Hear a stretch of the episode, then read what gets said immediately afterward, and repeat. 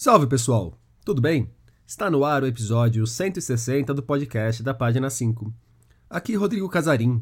Página 5 é também a coluna de livros que edito no portal UOL. Estou no Instagram como página.5, no Twitter como arroba Casarim e no Telegram, só procurar pelo grupo Página 5.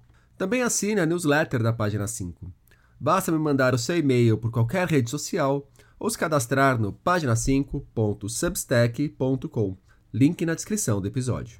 Mukanda é uma palavra de origem quimbundo, língua do tronco banto, falada na região de Angola. Mukanda significa carta, missiva, escrita, papel. Ela está no título do novo livro do quadrinista Marcelo de Salete. Mukanda Teodora narra a história de uma mulher escravizada que pretendia negociar a sua liberdade e reaver laços afetivos. Sem saber escrever, Teodora pedia para um outro escravizado redigir as cartas com o que tinha a dizer. Essas cartas existem e serviram de base para que Marcelo construísse mais uma ficção histórica que retrata o momento da escravidão no Brasil. Desta vez, o cenário é a São Paulo da segunda metade do século XIX, capital de um estado que crescia por conta do comércio de café e onde ideias abolicionistas contrastavam com o conservadorismo. Marcelo também é autor de outras obras sobre a escravidão no país. Cumbi lhe valeu o prêmio Eisner. Já com Angola Janga, venceu o HQ Mix e o Jabuti na categoria quadrinhos. No papo, nós conversamos, dentre outras coisas, sobre esse olhar para o nosso passado, a descoberta de Teodora e os caminhos entre a pesquisa histórica e a criação artística. Marcelo de Salete, muito obrigado pela presença aqui no podcast da página 5. É, Marcelo, é, a Mukanda Teodora, seu trabalho mais recente, parte de uma série de cartas né, que você encontrou dessa Teodora, que foi uma mulher escravizada, Teodora Dias da Cunha, ou Teodora, diversas formas de se registrar esse nome. Era uma mulher de linhagem centro-africana e banto, possivelmente. Como que você chega de fato até essa história, Marcelo? E em qual momento deixa de ser uma história pela qual você se interessa e vira uma história na qual você decide trabalhar, investir seu tempo, investir sua pesquisa? Sim, bem. É, é, eu já tinha um interesse muito grande por pensar o, a região sudeste do Brasil no século XIX. E isso tinha começado a partir das pesquisas do livro Angola Janga, do Cumbi, onde eu estava tratando mais do Brasil do século XVII, e aos poucos fui percebendo que precisava ampliar não é, essas pesquisas sobre Palmares e o século XVII para compreender um pouco mais sobre escravidão no Brasil, não é, como um todo, em diferentes momentos, em diferentes séculos, em diferentes sistemas também de produção, passando a pelo Nordeste, não é? Açúcar, ouro, depois em Minas Gerais, café, algodão e tudo isso.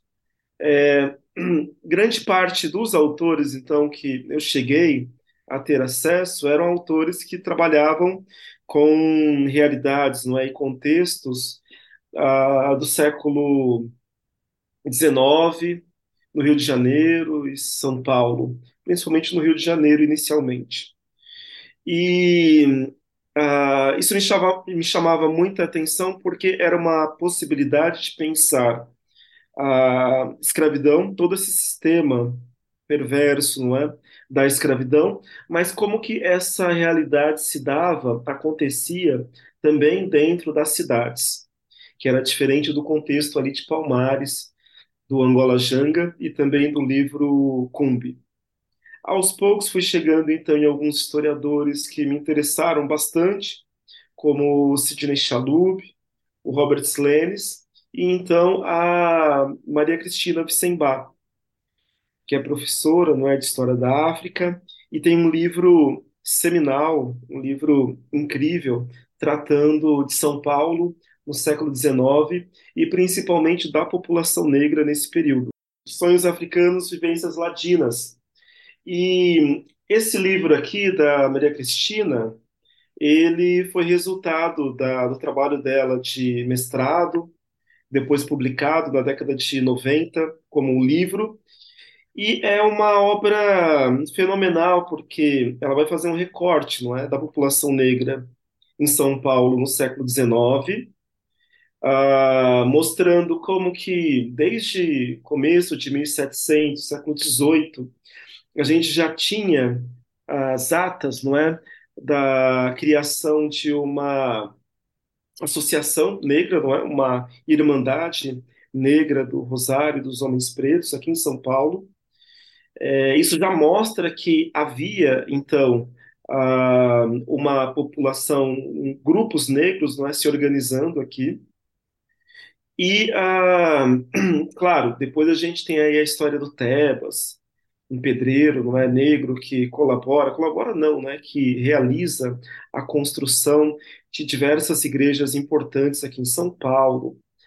É, enfim, e ela vai tratar de alguns desses personagens, focando principalmente no século XIX, e uh, vai falar muito também desse contexto da cidade de São Paulo e do interior, mais escravista ainda. Né? A cidade de São Paulo já era algo bem escravista, claro, uh, mas o interior de São Paulo, Campinas, Limeira e região, era a, o local onde o motor do escravismo ele acontecia da forma mais brutal e contundente, da forma mais violenta, não é? É até interessante notar isso na parte histórica, do, eu lendo o livro, porque reflete muito, me parece, o que a gente tem hoje no estado de São Paulo ainda, de um interior muito mais conservador do que a capital. Não que a capital não tenha grandes traços conservadores, mas aqui ainda há uma tensão muito mais permanente entre o conservadorismo e as camadas mais progressistas do que no interior, né? Sim, sim. Aqui esse conflito de ideias acontece de um outro modo, né? E o que acontece no, na passagem do século XVIII para o século XIX, esse motor ah, das fazendas de café, não é, da produção de café, ele sai ali do interior do Rio de Janeiro e acaba ah, se dirigindo para o interior de São Paulo por diversas questões, né, por diversas razões. E no interior de São Paulo ele se instala de uma forma muito forte e acaba sendo aí, a, vamos dizer assim, um dos grandes núcleos da escravidão uh, no Brasil, né, no final do século XIX, meados do século XIX. Então, a Cristina Witzenbach, ela fala muito bem desse contexto todo, e uh, no final do livro ela vem e fala sobre essas cartas que ela encontrou lá no Arquivo do Estado de São Paulo, uma reunião de sete cartas ao total, dessa escravizada, a Teodora, que em contato com outro escravizado, que é o Claro Antônio. O Claro Antônio, ele escreve as cartas que a Teodora a, conversa, né, fala com ele, e a partir a, dessas cartas que foram encontradas lá no arquivo do Estado por causa de um processo a, judicial que o Claro se envolveu e a Teodora também, a gente tem guardados né, esses documentos lá. Quando eu li essas cartas, é, eu achei incrível e a forma como a Cristina Witzenbach descreve também todo esse contexto e esses personagens é muito rica.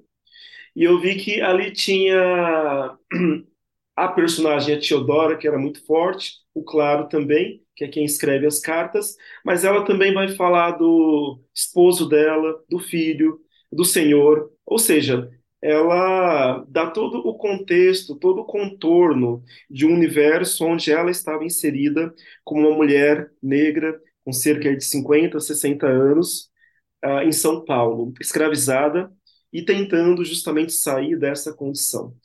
Enfim, as cartas são muito fortes, as cartas são muito também, vamos dizer assim, diretas, e rústicas até, não é? No sentido de que são pessoas que estão tendo contato ali com o português, são pessoas que estão, vamos dizer assim, uh, provavelmente aprenderam, não é, a ler e escrever de uma forma totalmente informal, se a gente pode utilizar esse termo para aquele período, mas não era de uma forma como a gente imagina em escolas, Uh, mas que mesmo assim, apesar de toda a diversidade, é, encontram na escrita uma forma de tentar conseguir os seus objetivos, né? Então, quando eu li as cartas da Teodora, eu vi que ela tinha uma personagem complexa e muito interessante para pensar nesse contexto dela, uh, de quem estava ao redor dela, mas também para tratar dessa São Paulo escravista do século XIX, que a gente vê muito pouco, principalmente nas histórias em quadrinhos. E da população negra nesse período, menos ainda. É uma história que, das diversas camadas que ela traz, uma delas é sobre essa a forma como o domínio da linguagem e o domínio da escrita é utilizada como forma de repressão e como forma de libertação também, ou de busca pela liberdade, né? Sim, total. Porque a gente tem que pensar que no Brasil, em São Paulo, daquele período, estava é, acontecendo muita coisa. É o período do Brasil Império. Então você tinha uma série de insurreições de escravizados acontecendo na Bahia, acontecendo em Minas Gerais, acontecendo no interior de São Paulo, em Campinas mesmo. Em 32 tem uma tentativa de a insurreição grande envolvendo uh, ah, 500 escravizados. Uh, e quem que coordenava isso? Isso é muito curioso, não é? Era justamente um tropeiro, uma pessoa que tinha acesso à, à cidade de São Paulo e ao interior, e junto com outro cara que era uh, livre aqui em São Paulo, que era um barbeiro, né? E também uma espécie de um sacerdote, né? uma pessoa que tinha um cargo, uma importância religiosa muito grande para aquele grupo. Então tudo isso estava borbulhando na cidade de São Paulo. E a escrita para esses vários personagens, ela tinha, ela era uma faca realmente de, uh, de duas pontas, né, de dois gumes. Por quê?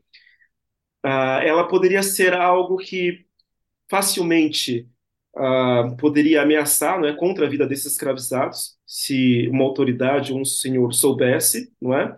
Poderia ser um sinal de que aquele escravizado ele poderia estar tramando algo, certo? Uh, então era, era algo que era um sinal de perigo. Agora, por outro lado, para outros senhores, a questão da escrita poderia ser algo desejável para alguns escravizados, porque quem estava nas cidades e eram os escravos de ganho, quanto mais habilidades eles tivessem, um carpinteiro, sapateiro, tropeiro, carroceiro, uh, e até alguém que dominasse não é, a escrita para realizar alguns trabalhos, como era o caso do Claro, é, poderia ser um motivo para aquele escravo ser mais valorizado em termos de mão de obra nesse contexto dos escravos de ganho. Então, a escrita ela tem esse duplo papel extremamente ambíguo, né? mas extremamente interessante também para a gente pensar na população negra naquele contexto. O, e ainda nesse duplo papel que a escrita pode ter, é, tem um momento muito forte da, do quadrinho, e é um momento muito forte de cenas até mais simples, não são cenas exatamente fortes, não são desenhos fortes, mas é um diálogo muito forte, que é onde está ali o Luiz Gama conversando com o primo dele, se não me falha a memória, em que eles falam do, do interior de São Paulo, dos cafezais feitos de sangue, e de uma esperança de uma revolução como a de São Domingos, como a revolução haitiana, né? E, e ali também cogitam outros caminhos, é, caminhos com armas, como foi a Revolução Haitiana, mas de repente tem caminhos em que as armas sejam os textos em livros, os textos em jornais, para se fazer uma nação sem escravidão. Com a distância que a gente está desse período, e aí desse período eu englobo mais ou menos um século ali, a gente pode pegar essa ponta que, que se passa Mucanda Teodora e ir para trás e pegar também a Revolução Haitiana, a gente olhando com essa distância do que aconteceu ali, do que foi se sucedendo, como que você vê essas possibilidades de se lutar contra o autoritarismo? Quais caminhos você acha que deram mais certos, deram menos certos? Ou não importa o caminho que deu certo e não importa o caminho que não deu certo, o que importa é que cada lugar tem a sua condição e estamos meio que fadados a isso, respondendo a isso? É uma pergunta bem complexa. É, essa conversa do Luiz Gama. Desculpa, com... talvez tenha ficado complexa, porque talvez ela tenha sido mal elaborada, que eu fui aqui meio que formatando na hora, que eu fui meio que pensando junto, mas são as coisas que eu penso assim, tal, quanto a gente é uma coisa, o Brasil é o que é o Brasil por causa do passado do Brasil, e o Haiti tem a Revolução Haitiana, e talvez o Haiti seja o que é hoje, muito por conta da Revolução Haitiana e das consequências, das sacanagens que fizeram com o Haiti pós-Revolução Haitiana. cada país vai ter o seu processo histórico e ele não tem como fugir disso. Mas a gente pode imaginar como seriam esses processos históricos, pensando em experiências de outros lugares, o que aconteceria se tivesse feito parte do nosso processo, né? A gente tem muitas Sim, revoltas, sim, mas não tem uma revolução do vulto da Revolução Haitiana, né, na nossa história. sim, sim. É, a Revolução Haitiana é algo ímpar dentro da nossa história, dentro da história da América como um todo. Ah, E até por isso que é tão apagado, me parece, né? Muito menos Sim, falado do que a Revolução sim, Americana, que a sim. É Revolução algo Francesa. ímpar também, se a gente pensa não só na história da América, mas na história mundial, porque é uma das únicas revoluções que, de fato, conseguem ter êxito e protagonizadas por ex-escravizados, né? Isso, ah, enfim, torna ela algo totalmente singular. E é claro que depois da Revolução Haitiana, os impérios, né, europeus não poderiam deixar isso barato e realizaram aí embargos e intervenções na ilha que acontecem até recentemente. É algo histórico, né? Ah, o Haiti, infelizmente, paga por isso, pagou e paga por isso até hoje. É, enfim, mas voltando à história ali de São Paulo e do Luiz Gama, a conversa do Luiz Gama e do Ferreira de Menezes. É, eles não são primos, na verdade, eles são amigos, tá? Mas em determinado momento da história, ah, eles utilizam o termo primo, que era um termo utilizado pelo Luiz Gama, utilizado por um outro professor negro, que era da Faculdade de Direito, inclusive aqui de São Paulo, era próximo do Luiz Gama, isso por volta de 1880, 1870. Ah, esqueci agora o nome da figura, mas é um personagem bem interessante porque ele vinha do interior de São Paulo, ah, fez direito, e aí ele, enfim, coloca como meta se tornar professor da faculdade de direito. E ele tenta isso por, nossa, muitas vezes, tipo quase dez vezes, até ele conseguir ingressar. E aí, é claro, o Luiz Gama, Ferreira de Menezes e esse outro personagem, eles se deparavam muito com essa população negra ali. Tinha, claro, de um lado os escravizados, tinha de um outro lado uma população negra já liberta, já livre. Alguns forros e outros filhos já ah, de libertos. E muitas vezes, claro, pessoas já de pele mais clara e que negavam, ah, tentavam apagar essa ascendência negra. E aí a, o Luiz Gama e alguns outros escritores, né, muito espertos, quando percebiam isso, eles iam lá apontavam o cara e chamavam, né? Não, vem cá, primo, que era justamente para dizer, não, você também tem essa ascendência negra, né? A gente tem que pensar que esse período do Luiz Gama e desses outros escritores é um momento em que as ideias eugenistas estão chegando com força total no Brasil. E é um momento em que a África é visto como estigma, não é? Apenas de, de perdição, de não civilização, do local que não deve ser utilizado como exemplo, não é? Para se pensar numa nação, etc. e tal. Enfim, ah, Luiz Gama e o Ferreira Menezes, que é um cara, Ferreira Menezes é um cara que vem do Rio de Janeiro, de Angra, e aí ele vem estudar aqui em São Paulo, na Faculdade de Direito. Ah, isso na década de 1860. O Luiz Gama era o cara que, enfim, tem essa trajetória é, incontornável, que vem da Bahia, nasce livre, é escravizado, vai parar em São Paulo, vai parar também no interior de São Paulo, e ele não fica no interior de São Paulo porque ah, os baianos eram mal vistos lá, que todo mundo considerava, claro, que poderiam ser pessoas que faziam parte das insurreições que aconteceram lá na Bahia, em Salvador. A mais famosa é a insurreição dos, a revolta dos malês, mas aconteceram outras, não é? Além dessas. E claro, poderia ser um problema muito grande você ter um negro baiano próximo dessas insurreições no interior de São Paulo com bandos de outras pessoas de origem banto e etc e tal. E não é à toa que o próprio Luiz Gama vai falar da mãe dele, né? Nas cartas, e ele sempre reivindica e aproxima a mãe dele desses processos de luta, de insurreições contra a escravidão lá na Bahia. É, enfim, uh, esses dois caras vão se encontrar, Luiz Gama e Ferreira de Menezes, e tem ali esse diálogo que eu achei interessantíssimo colocar no livro e que a ideia veio depois, uh, mas que fala muito desse momento inaugural e desse momento inicial do abolicionismo no Brasil. E que nós não podemos esquecer que foi um momento, vamos dizer assim, de intensas lutas populares e provavelmente um dos primeiros movimentos no Brasil é, pela abolição da escravidão que chegou em grande parte da população, entendeu? Seria um dos primeiros movimentos populares assim que realmente chegou nas massas. E eles tinham diversas táticas de, de ação naquele período.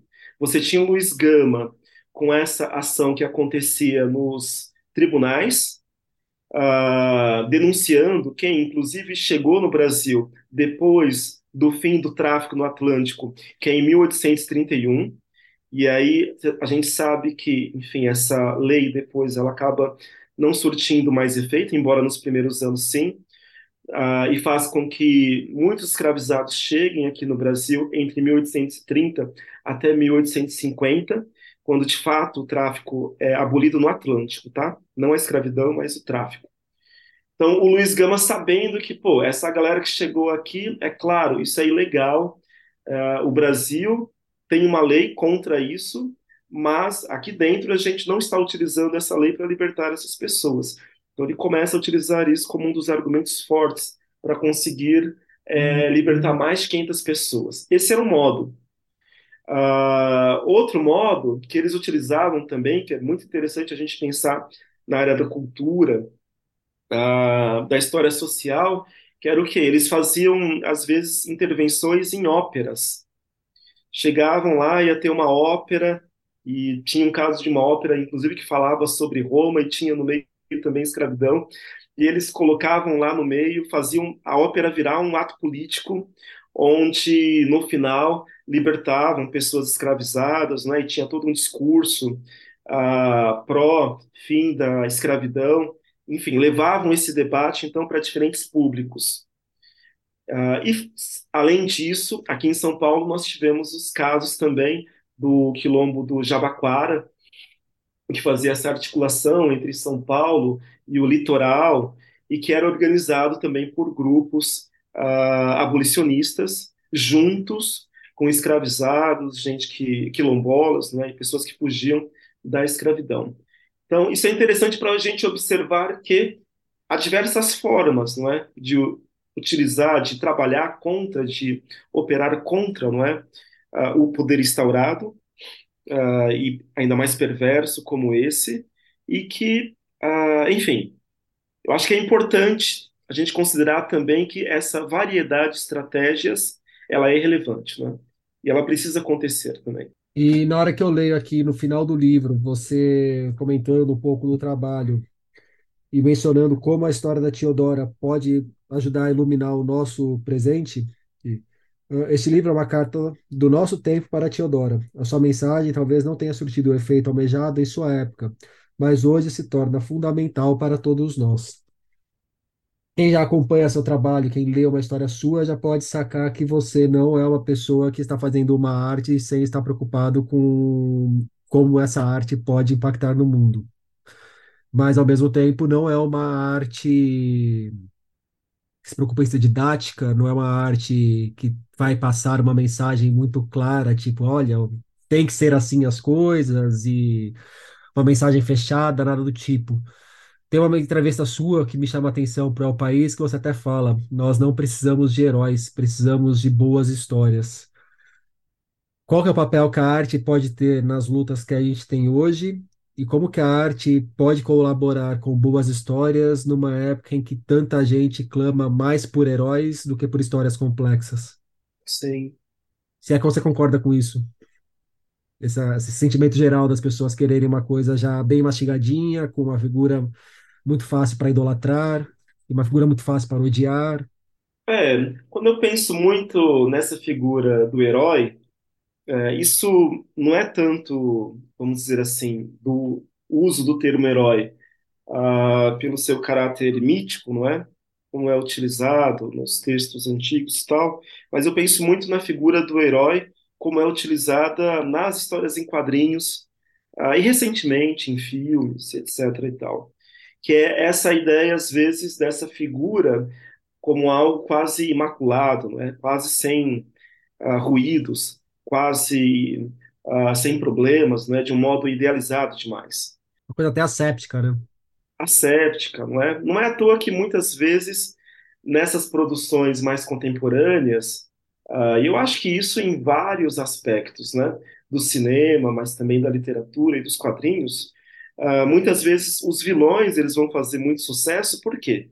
Porque justamente uh, é onde muitas vezes os autores uh, roteiristas, etc. e tal, colocam mais carga dramática no sentido de contradições, não é, próximas de uma pessoa comum, que é diferente dessa figura uh, superficial, às vezes do, do herói. Mas enfim, voltando para o nosso tema, eu acho que nós precisamos de histórias complexas, personagens complexos, né? E esses, essas histórias, eu não tenho dúvida que elas inspiram, elas podem inspirar as pessoas, não é? Elas podem inspirar ações que acontecem num âmbito social ou num âmbito político, num âmbito de organização uh, social, né, de um determinado grupo. Eu acho que a arte por si só, uh, sozinha, uh, talvez ela não cumpra isso. Mas quando a gente pensa a arte dentro de um sistema social, dentro de um contexto social, ela faz parte de uma estrutura que ela pode, sim, é, vislumbrar né, esse tipo de mudança social.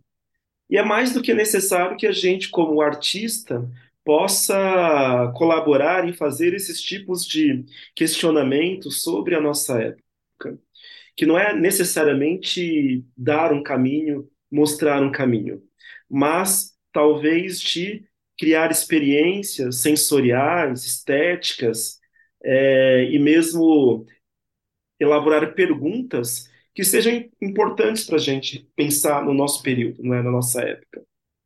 E é claro que quando a gente fala da Teodora, poxa, a Teodora é fenomenal. Era, é uma mulher negra que em 1860 está junto com o Claro escrevendo cartas falando da sua realidade, uh, num conjunto de sete cartas. Né? A gente tem pelo menos cinco cartas que têm a grafia do Claro e outras duas cartas que são de um outro escravizado ainda que não foi identificado. Então você vê que tem um sistema de pessoas aí escravizadas e livres ao redor da escrita. Então essa mulher negra escravizada que sai da região do Congo e Angola, uh, provavelmente passa ali por ali por um dos principais portos, que é o de Ambris, em Angola, no sul de Angola. A Cristina Vicembar fala desse porto também, de escravizados. Chega uh, no Brasil, provavelmente na região do Rio de Janeiro, que, é um do, que era um dos principais portos que recebiam escravizados no mundo, no, no começo de 1800. Uh, ah, talvez tenha passado por locais como o Valongo, uh, ou ali nas imediações, e vai parar em São Paulo, vem aqui para São Paulo, passa pelo interior, constitui família, que era algo bem difícil naquele período, não é, para pessoas escravizadas. Uh, e depois ela é separada do filho e do esposo e ela vem parar aqui em São Paulo, enquanto os dois ficam lá no interior. Olha que interessante também. O esposo e o filho ficaram no interior, os dois são homens, né? Enquanto ela, uma mulher, vem parar em São Paulo. Uh, isso mostra um outro caráter da escravidão nesse período e nesse contexto geopolítico também, porque uh, muitas vezes os escravizados que vinham parar na cidade de São Paulo eram aqueles considerados menos desejáveis ou aptos para o trabalho mais brutal nas fazendas no interior, entendeu? É... E ela vai tentar a sua liberdade e aí, por causa que das cartas que ficam com o Claro, e o Claro se envolve nesse crime, não é? As cartas viram um arquivo jurídico da época. Enfim, a, as cartas da Teodora, essas sete cartas, elas são um dos únicos registros que nós temos no Brasil desse período ou de antes, de uma mesma personagem escrevendo recorrentes cartas sobre a sua realidade. Uma mesma personagem, mulher, negra, escravizada. Ela é uma das únicas. A gente vai ter a Esperança Garcia lá no Piauí, né, se não me engano agora, mas é uma carta só, uma espécie de uma petição. Uh, nós temos outros casos que acontecem no Maranhão, uh, em Minas, mas geralmente são cartas isoladas, não um conjunto de textos como esses da Teodora. É, e falando uh, em primeira pessoa sobre a sua realidade, né? Então isso é algo incrível, entendeu? A Teodora, eh, essas cartas elas foram apreendidas, não é? A gente imagina que somente uma dessas cartas chegou no Senhor dela, mas as outras não. Uh, mas essas cartas, com todo esse teor, não é? Com todo, com toda essa dramaticidade que tem ali, que é a vida da própria Teodora, elas revelam uh, muito sobre a Teodora, mas revelam muito também sobre essas relações numa cidade escravista como São Paulo naquele período. E esse foi o meu interesse principal. E, Marcelo, já é o seu terceiro livro é, em que você ficcionaliza a história do Brasil, a, trabalha com uma criação a partir de um material bastante farto de, de pesquisa bibliográfica, pesquisas em acervos. De que forma essa sua caminhada nos quadrinhos e por essas fontes que baseiam seus quadrinhos tem moldado a sua forma nesses anos de ver o Brasil, de ver a cidade onde você vive? Creio que a sua cabeça de 10 anos atrás deve ser muito diferente da que você tem hoje, não só por um amadurecimento natural, mas por conta desse trabalho, não? Sim, sim. Acho que isso tem aí, desde quando eu comecei a fazer as pesquisas para o Angola Janga e para o Cumbi, isso já mostrava, não é, um interesse nesse tema muito grande. E o Mukanda Teodora, ele é mais um momento, de certo modo, dentro dessa trajetória.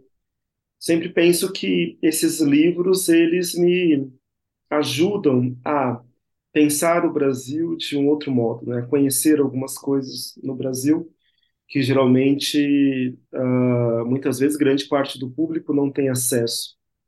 E uh, esses livros eles são um pouco essa tentativa de ficcionalizar, de criar a partir desses documentos uh, formas, não é, de vislumbrar o, o passado, determinadas realidades aqui no Brasil e sempre pensando também que uh, essa é uma realidade que diz respeito a grande parte da população negra, mas não apenas. É uma realidade necessária para a gente compreender o nosso país como um todo. A gente não compreende a participação, a presença da população negra no Brasil, na história do Brasil, a gente não consegue compreender o que de fato é o Brasil. E não é à toa que isso é tão necessário que, por exemplo, até hoje, uh, quando a gente vê pesquisas falando sobre IDH e outros dados aqui no Brasil, uh, nos dias de hoje ou de décadas atrás, quando você pega ali o contexto da população negra e não uhum. negra e alguns outros contextos, não é? O, o abismo, muitas vezes que existe entre esses dois grupos, ele é imenso.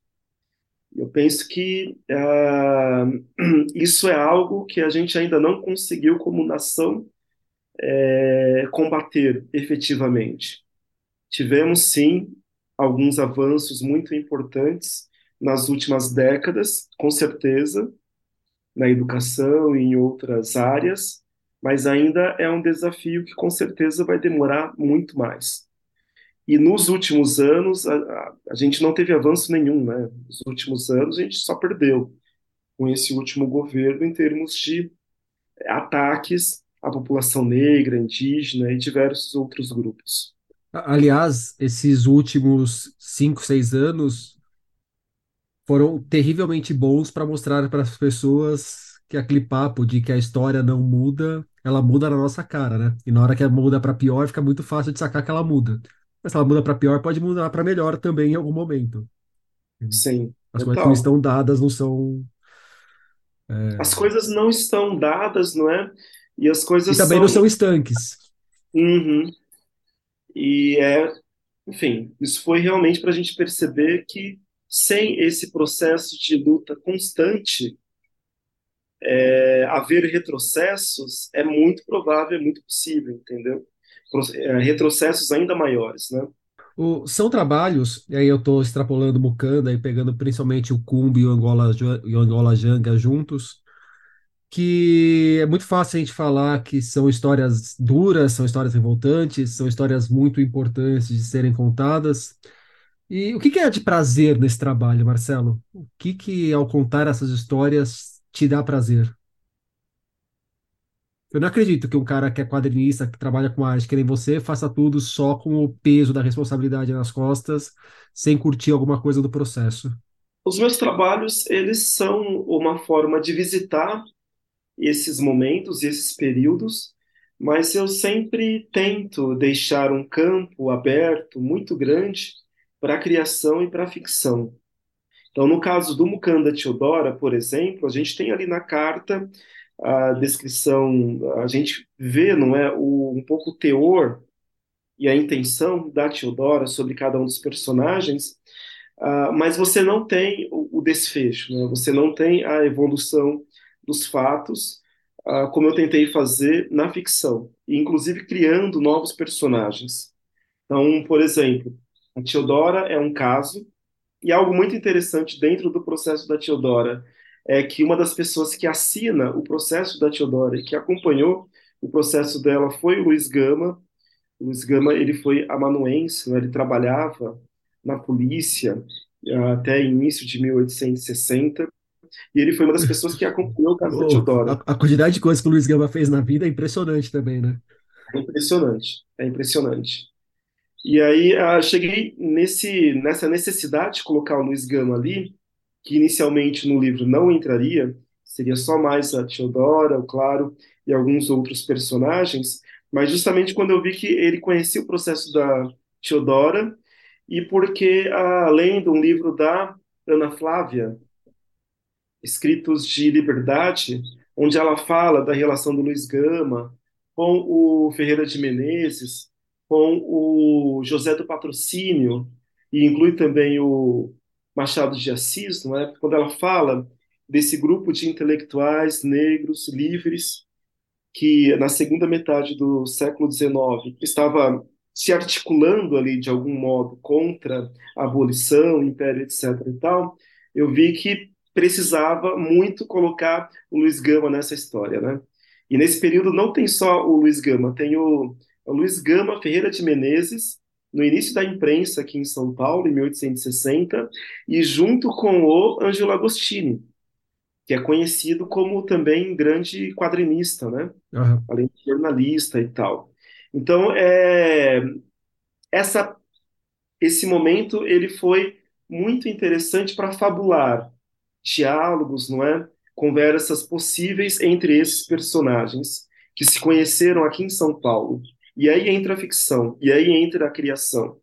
Assim como na relação da própria Teodora com ah, o filho ou com o esposo, não é, que estão lá distantes. Imaginar o esposo como uma espécie de um xamã, como uma espécie de um religioso, não é, dentro daquele contexto, essa pessoa que está entre o mundo espiritual e o mundo visível, isso é do campo da ficção, mas acontece a partir de relatos, de é, documentos, às vezes falando de outras revoltas e contextos que são perfeitamente cabíveis de se imaginar naquele período. E aí entra o prazer também da criação, né? Ah, pensar justamente no elo entre esses, entre esses diversos personagens, nas possibilidades, não é, de conexão entre eles, é, é apenas a partir do campo da ficção. E essa é a importância da ficção, de fazer possível a gente pensar e criar esses elos. Do Mário Miranda Rezende. Como faz para que a pesquisa histórica se torne fonte para a criatividade, mas não um peso factual que pode limitar a narrativa? Passou bastante por isso, mas tem uma racionalização de como equilibrar essa tensão? Eu acho que a minha meta sempre foi desequilibrar. Mas na hora de colocar no papel, você tem que escolher para qual, para qual lado ir, né? Sim, sim, sim. É, é um desafio grande. Eu acho que todos os meus livros passei por esse desafio. É, tem algumas histórias do Cumbi, primeira e segunda história, que eu lembro que eu cheguei a desenhar, fazer uma primeira versão dela, não é? Então eu sabia mais ou menos como é que era começo, meio e fim. Ah, os relatos partiam, né, também de alguns documentos que eu estava acessando, livros que eu estava lendo, autores que eu estava visitando ali. E a primeira versão da história, de uma das histórias do Cumbi, eu lembro que eu terminei ela, mas falei, não é isso. Ainda não é isso. Eu fiz o, um, o, o roteiro, elaborei o esboço, fiz os desenhos, via ela toda, visualmente está funcionando, mas não pode ser só isso. E qual que era o incômodo que eu tinha com aquela história naquele primeiro, naquela primeira versão? Era porque ela estava muito próximo do relato literal que eu tinha sobre o fato que tinha acontecido, né? E eu pensei, não, é, é preciso imaginar, não é? É preciso acrescentar ali outras tensões, é preciso achar um mínimo de vão para o sonho, para o devaneio, entendeu? Para essas novas conexões. E esse é o, esses são os pequenos escapes que eu acho que são extremamente importantes dentro das minhas narrativas, mesmo quando eu penso em fatos históricos, sabe? A, essa possibilidade de finalização no livro da Teodora é uma possibilidade a partir da ficção, já que aqueles personagens, no fim da história, eles não se encontraram, entendeu? Uh, mas eu achava que, eu achei que era uma forma de se conectar com essa história da Teodora a partir dos seus sonhos e desejos, que era talvez o que ela mais almejasse que tivesse acontecido, entendeu? Então considerei um, é um, um presente, não é um presente para ela, mas um presente para nós também, porque às vezes você ficar apenas preso, não é, ah, nos fatos históricos, a gente tem que pensar também que grande parte dos fatos históricos eles são esses registros que vêm a partir de arquivos jurídicos, não é, da época, eles, ah, eles vão apresentar uma resolução daquele acontecimento a partir dessa via ah, judicial. E muitas vezes isso é muito pobre quando a gente pensa nas possibilidades da criação artística, né? Então, é, mesclar essas duas coisas é um desafio permanente, grande, mas eu sempre tentei trazer para os meus trabalhos do Fábio Henrique Gonçalves. Quais critérios você utiliza para desenhar personalidades históricas sobre as quais não existem fotografias? É, no caso do Angola Janga e do Cumbi, eu tive que ir atrás de muitos desenhos de autores como o Franz Post, o Eckalt, é? depois o Debré e diversos outros. No caso do Mukanda Teodora, já é um momento em que nós temos a fotografia. Foi bem interessante é, trabalhar nesse livro, também utilizando fotografias da época. Então, a gente tem o Militão, que realiza diversas fotografias em São Paulo nesse período, registros muito importantes, uh, e alguns outros fotógrafos um pouco mais tardiamente, no século XIX. Isso foi bem interessante para pensar nos personagens, foi bem interessante para pensar nas suas roupas, vestimentas, mas também para é, criar não é, as feições de cada um desses personagens. Além disso, às vezes a gente recorre a pessoas que estão próximas da gente. Então, a imagem da Teodora, por exemplo, é uma é algo que está muito forte para mim como lembrança uh, da minha avó por parte da minha mãe. Uh, acabei me inspirando bastante em algumas imagens dela para pensar na Teodora. Mas muitas vezes vem a partir dessas fotografias e desenhos também antigos. E quem tiver curiosidade, inclusive no Mukanda Teodora, tem um vasto material aqui de, de pesquisa, e nesse material tem muitas das fotografias, né? Sim. Do Vitor Militão. É, você percebe que seu traço, seus desenhos e sua escrita mudaram dos outros livros para o Mukanda Teodora? Eu já vi você falando sobre isso, inclusive para o Ramon Vitral. Ramon Vitral é um dos jornalistas que eu mais admiro na cobertura de quadrinhos. E eu gostei muito de você colocar ali o Alberto Breccia como alguém que tem te influenciado numa, na fase mais recente. É, eu mudei o estilo, a forma de conceber o desenho, um pouco da composição, não é? No Mukanda Teodora. No caso do Kumbi e Angola Django, eu trabalhei muito com caneta nanquim uh, e pincel para criar algumas áreas de sombra, não é? Os contrastes, mas era bastante a caneta que guiava ali a linha na construção dos cenários, personagens, etc. Uh, no caso do Mukanda Teodora, continuei trabalhando com folha de canção, mas com mais com pincel e aguadas de tinta nanquim, uh, um meio tom, e depois com é, uma tinta branca, uma espécie de um corretivo uh, que eu utilizo para criar a, a luz nos personagens e objetos. Então é uma outra forma de pensar o desenho e para mim foi muito interessante porque eu queria experimentar coisas novas e acho que casou bastante com a proposta do livro da Teodora. E isso sim, foi muito inspirado também no Brecha, no Munhoz, em alguns outros artistas que trabalham muito bem com preto e branco. Eu gosto sempre de revisitar. Nas entrevistas, eu diria eu ia falar que acaba sendo natural, mas não é natural, né? Na verdade, é muito mais por conta do da lei de interesse, da informa da formação das pessoas que estão te entrevistando. Mas eu sempre vejo você sendo levado a falar muito mais sobre o conteúdo do seu trabalho, sobre as pesquisas que você faz para chegar no seu, no seu trabalho, do que sobre técnicas de quadrinhos e técnicas de desenho. Você sente falta de falar mais sobre esse aspecto técnico do, quadrin, do quadrinista? Ou é uma coisa que não.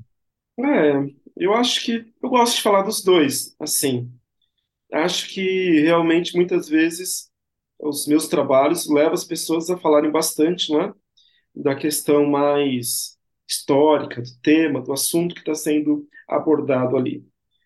É, e acho que é um aspecto importantíssimo também, porque quando a gente pensa uh, no leitor de uma forma mais ampla, uh, isso aprendi com um colega meu que me falou muito tempo atrás.